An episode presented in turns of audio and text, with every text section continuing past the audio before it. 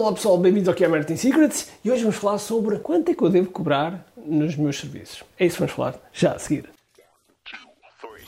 Todos os dias o empreendedor tem de efetuar três vendas: a venda a si mesmo, a venda à sua equipa e a venda ao cliente.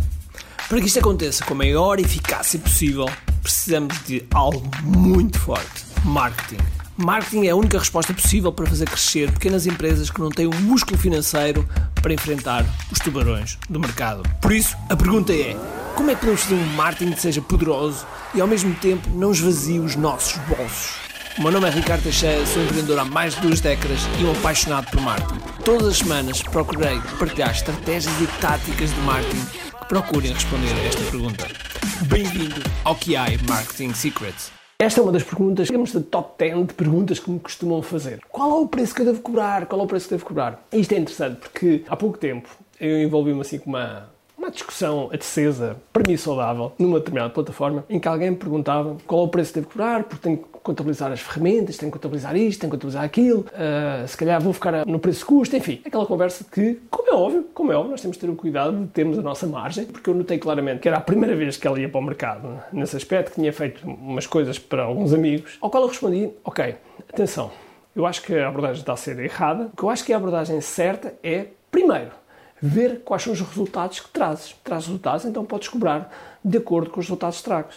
Ou seja, o valor que nós trazemos, se for muito superior ao preço que a pessoa paga, então não interessa qual é o preço. Desde que a pessoa possa pagar e traga muitos resultados, qual é o eles. E depois com isto envolvemos numa discussão sobre esse tema. Infelizmente a pessoa não estava a querer ser ajudada. Qual era a lição aqui que eu vos queria trazer? É que quando nós estamos a pensar num preço, como é óbvio, temos de ser inteligentes para olhar para o mercado, temos de ser inteligentes para olhar para os custos que temos. Mas se não temos qualquer prova social, se não temos qualquer resultado naquela área, então a primeira coisa que temos que fazer é criar resultado. E como é que nós podemos criar resultado? De uma forma muito simples, trabalhando de borla. Eu trabalhei muito de borla no início, testando borla, para não pagar as minhas despesas. Ok, é verdade, não pagam por isso tem um segundo emprego, que realmente uh, recebas dinheiro e faz este trabalho à parte e traz resultados. A partir do momento que traz resultados, toda a gente quer. Qual é que é o empresário que não quer pagar alguém que tem certeza, ou pelo menos tem a garantia de resultados? E esse é outro aspecto.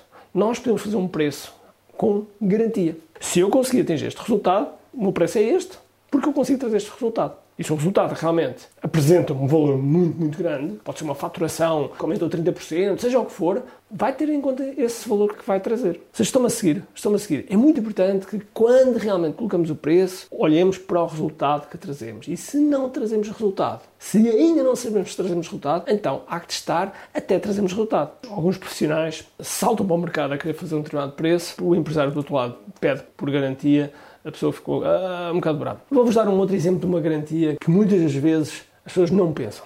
O evento ao vivo é muito raro, quase nunca vejo uma garantia. Nos nossos eventos ao vivo, nós dizemos sempre que se ao final do primeiro dia não valeu a pena, nós devolvemos o dinheiro. Não temos que agradar a todos, nem toda a gente tem que ser nosso cliente, nem toda a gente tem que ser o nosso avatar. Também há pessoas que se chamam persona, mas digamos que é o nosso cliente ideal. Outro argumento nessa discussão é que o cliente não valoriza. Não valoriza, então estás a trabalhar com o cliente errado. Quando nós estamos a trabalhar com os clientes errados, é óbvio que isso acontece.